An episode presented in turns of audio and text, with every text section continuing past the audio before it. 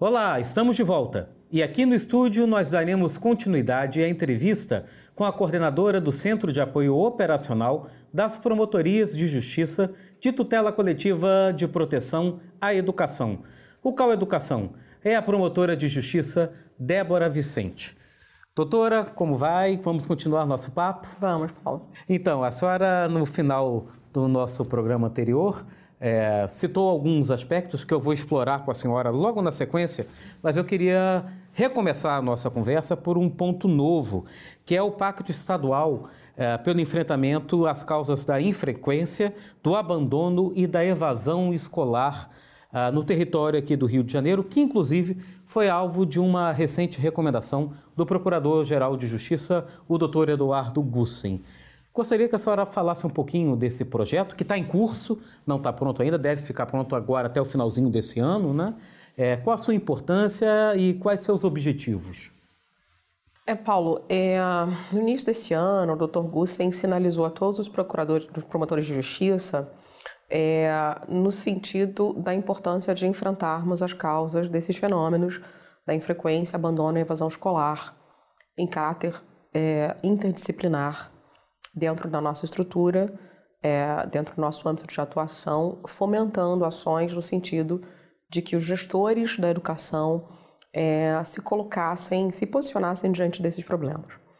É, paralelamente a isso, é, o CAL também recebia é, demandas de promotorias de natureza diversas é, sobre esse tema, né? tanto promotorias de educação quanto promotorias é, de outras áreas de atuação do Ministério Público sinalizavam que esses temas são é, urgentes no Rio de Janeiro.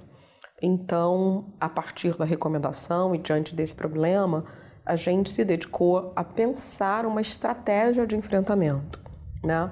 Mas quando a gente se dedicou a estudar o tema com a participação muito intensa do GAT, MPRJ, por exemplo, né?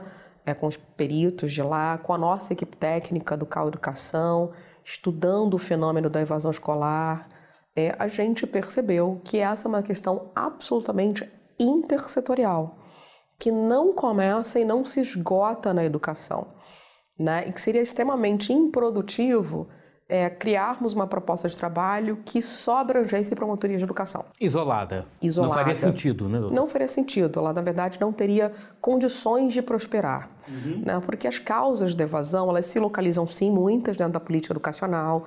Transporte escolar que não funciona, tira aluno da escola.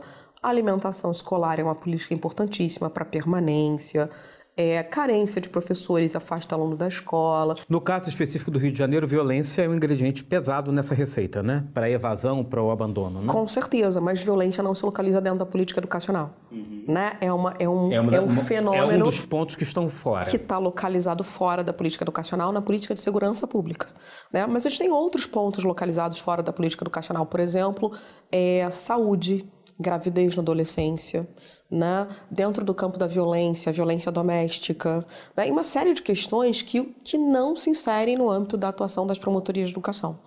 Então, pensando nessa intersetorialidade, a gente começou, junto com o CAU Infância e Juventude e com a Assessoria de Direitos Humanos, a pensar numa proposta que tivesse essa dimensão intersetorial. Né? E dada a importância do tema, a gente foi discutir essa proposta com outros organismos para além do Ministério Público né, com a Undime, União Nacional dos Dirigentes Municipais de Educação, com a UNCIM, União Nacional dos Conselhos Municipais de Educação, com o GAFSE, Grupo Fortalecedor dos Conselhos Escolares, com a própria Unicef, tem uma plataforma muito interessante chamada Buscativa, construída em parceria com a Undime, que a gente vai utilizar na proposta.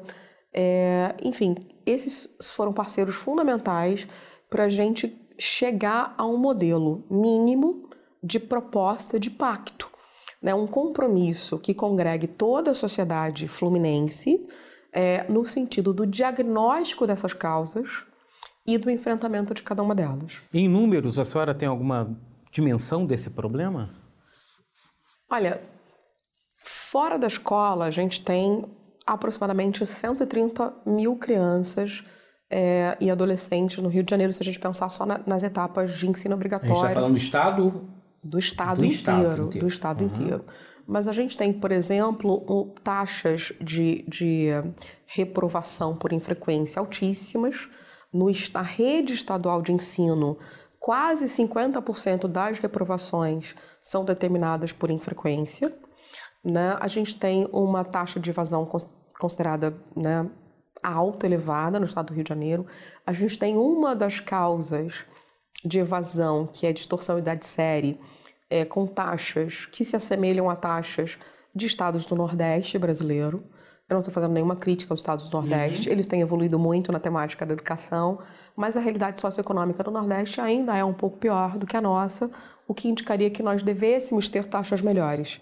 É uma realidade ainda voltada muito para a tristeza, que é a perda da criança é, é, do ambiente escolar, né? Exato.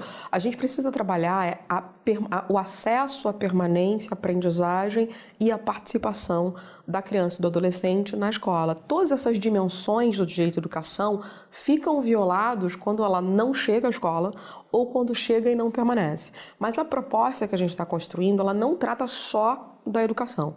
Ela trata da garantia do direito à educação nesses quatro, nessas quatro dimensões, mas também da proteção à infância e juventude, que é um aspecto que traz o CAL Infância e Juventude para esse contexto. Eu sei que esse, a gente está gravando aqui a entrevista, eu sei que esse pacto ainda está em construção, né? É, mas, assim, alguma coisa que a senhora possa adiantar sobre uma medida ou outra que, que, vá ser, que esteja previsto é, fazendo parte desse pacto? A gente já fez várias reuniões com essas instituições que, que começaram a dar forma ao pacto, né?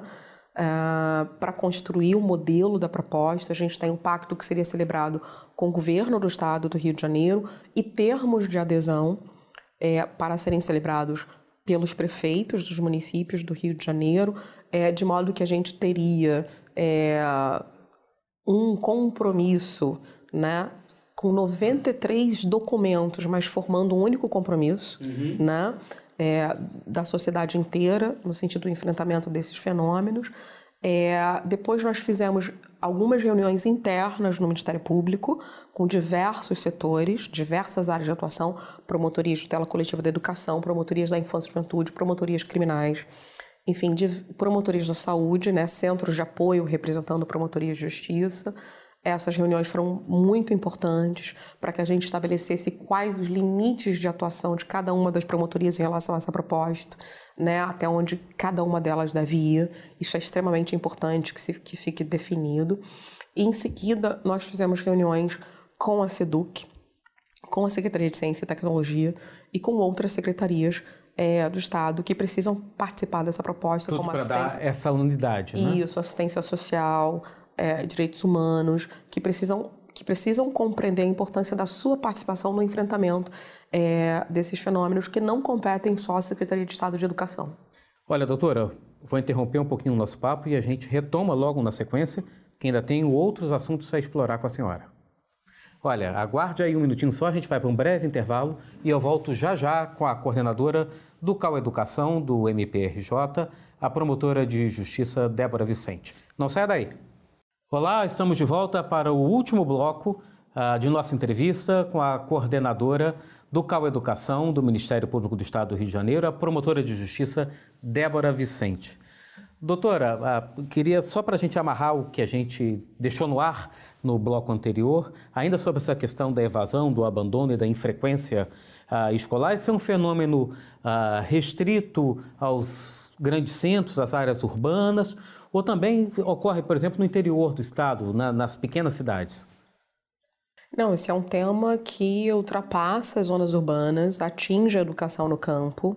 A gente teve recentemente é, uma redução enorme da oferta de ensino no campo, e isso dificulta o acesso e faz com que a população abandone a escola.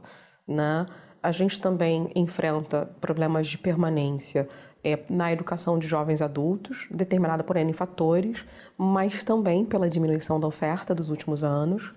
É, e também enfrenta essa questão, por exemplo, na educação indígena, que é uma área em que a gente começou a atuar também recentemente, em função, muito em função da criação do Conselho Estadual de Educação Escolar Indígena, é, do qual o Ministério Público faz parte na condição de, de entidade integrante. Pois é, há poucos meses, se não me engano, em setembro, né, houve uma reunião do, é, é, do CAU Educação com, com o Conselho Estadual né, de Educação, também com o Secretário de Estado de Educação, para tratar especificamente dessa questão da educação indígena. Né? Quais são as peculiaridades uh, uh, desse sistema de ensino e o que está sendo discutido nessas reuniões de trabalho? O conselho é muito novo, né? Então ele, passou os primeiros meses da sua existência se estruturando, regimento interno, é, identificando as questões que afetam a oferta do ensino para a população indígena. É, essa modalidade de ensino ela é caracterizada é, por ser bilíngue, né? É, então, as escolas elas oferecem ensino na língua indígena e em português. E os principais problemas que a gente consegue identificar é, são a ausência de professores formados, né? principalmente professores indígenas, o Estado precisa investir muito nisso. É, as populações indígenas é, apresentam como uma reclamação muito costumeira é, a escassez de oferta, na verdade, a inexistência de oferta é, do atendimento escolar para o ensino médio, né? e as condições é, das escolas, as condições físicas, as condições ambientais também eram, até muito recentemente, bastante ruins. O Estado do Rio de Janeiro fez é, algumas, alguns investimentos em infraestrutura, a situação melhorou um pouco, mas ainda não é amplamente satisfatória. Na verdade, a educação indígena, ela é, ela sofre o reflexo da precarização do ensino público de um modo geral. Uhum. Né? Aquilo que falta nas escolas públicas de modo geral, falta três vezes mais nas escolas indígenas. No, voltando aqui para a capital, mais especificamente para o município do Rio, né? o, o Cal Educação vem já há algum tempo numa batalha aí é, pela questão da ampliação do atendimento em creches e pré-escolas, que a gente sabe é um segmento fundamental, né? o ingresso dessa criança na vida uh, escolar. Em que pé está isso, doutora? É, é, é, tem sido uma questão, uma, uma, batalha árdua, né? É uma batalha longa, uma batalha de mais de 10 anos. É, nós obtivemos da Justiça decisões favoráveis ao pleito do Ministério Público, obrigando o município do Rio de Janeiro a ampliar o seu atendimento e ofertar vagas em creche para toda a população de 0 a 3 que deseja matrícula. Né? É, no entanto, a carência continua muito grande. Né? É, de um modo geral, a fila de espera gira em torno de 30 mil vagas, já há alguns anos. Né? Embora o município aumente a oferta, ele não consegue superar essa, essa lista de espera. E todo ano a gente vê aquelas filas enormes, gente dormindo nas ruas para fazer matrícula, né? correndo de um lado para o outro. Exato. Recentemente, com a colaboração do Fórum Estadual de Educação Infantil e da Defensoria Pública do Estado do Rio de Janeiro, nós conseguimos mapear a demanda, né? quantificar, na verdade, a demanda e chegamos ao total de 141 mil vagas em creche que precisam ser ofertadas pelo município do Rio de Janeiro até 2024, para que ele possa dar atendimento à demanda em fila de espera e à demanda que vai ser apresentada ao longo dos anos em função do crescimento que a gente já, já observa dessa demanda ao longo dos anos. Né? Na pré-escola, o município do Rio de Janeiro ainda precisa também fazer um dever de casa há aproximadamente 29 mil vagas a serem ofertadas para essa população. De modo geral, ele alega a ausência de recursos, mas a gente cai naquela questão que nós já discutimos aqui, uhum. na verdade, a questão de respeito a escolhas equivocadas do uhum. gestor, né? A gente pode, por exemplo, exemplificar com a municipalização do ensino fundamental. Rio de Janeiro oferta hoje 100% do ensino fundamental, o que não é uma obrigação dele, precisava haver uma participação do Estado na oferta dessa etapa da educação básica, mas em função do impacto financeiro que isso gera para o município, ele não tem condições é, de ampliar a sua oferta na educação infantil. É, não por acaso, acho que o Rio de Janeiro, a, a, município, continua sendo a maior rede pública né, da, da América Latina, se eu não me engano, né? É a maior rede pública da, da América Latina, mas também apresenta muito déficit de, de atendimento. É. É a questão de gestão, né, doutora? É, e, e eu acho que o Ministério Público, por meio do, do CAU Educação, é, vem buscando e, e, conseguindo, na medida do possível, orientar também, é, agindo preventivamente, quando da formulação dessas políticas públicas. Esse é cada vez mais também o objetivo, né? É, esse é o nosso ponto focal de atuação, né? É discutir com o gestor ações necessárias é, para o planejamento da política, né? Quais são as direções em que ele precisa caminhar é, e de que maneira é possível fazer isso de forma consistente. Né? A atuação preventiva é, é o nosso foco de atuação. Doutora Débora Vicente, olha, muito obrigado pelo nosso papo. É, foram dois programas, eu acho que muito esclarecedores, é, que lançaram luz sobre a atuação do Ministério Público, especificamente sobre o CAU Educação, e comprovaram que muito tem sido feito e tem muita coisa ainda por fazer, não é isso? Verdade. Olha, muito obrigado mais uma vez pela presença. Obrigada. Olha, o MP Cidadão de hoje fica por aqui. Eu agradeço a presença da coordenadora do CAU Educação, a promotora de justiça Débora Vicente. E se você aí de casa quiser rever esse programa, fique atento aos horários das reprises aqui na TV Justiça. Se inscreva no nosso canal no YouTube, ative as notificações e assista a essa e outras edições do nosso MP Cidadão. Eu fico por aqui, um forte abraço e até a próxima.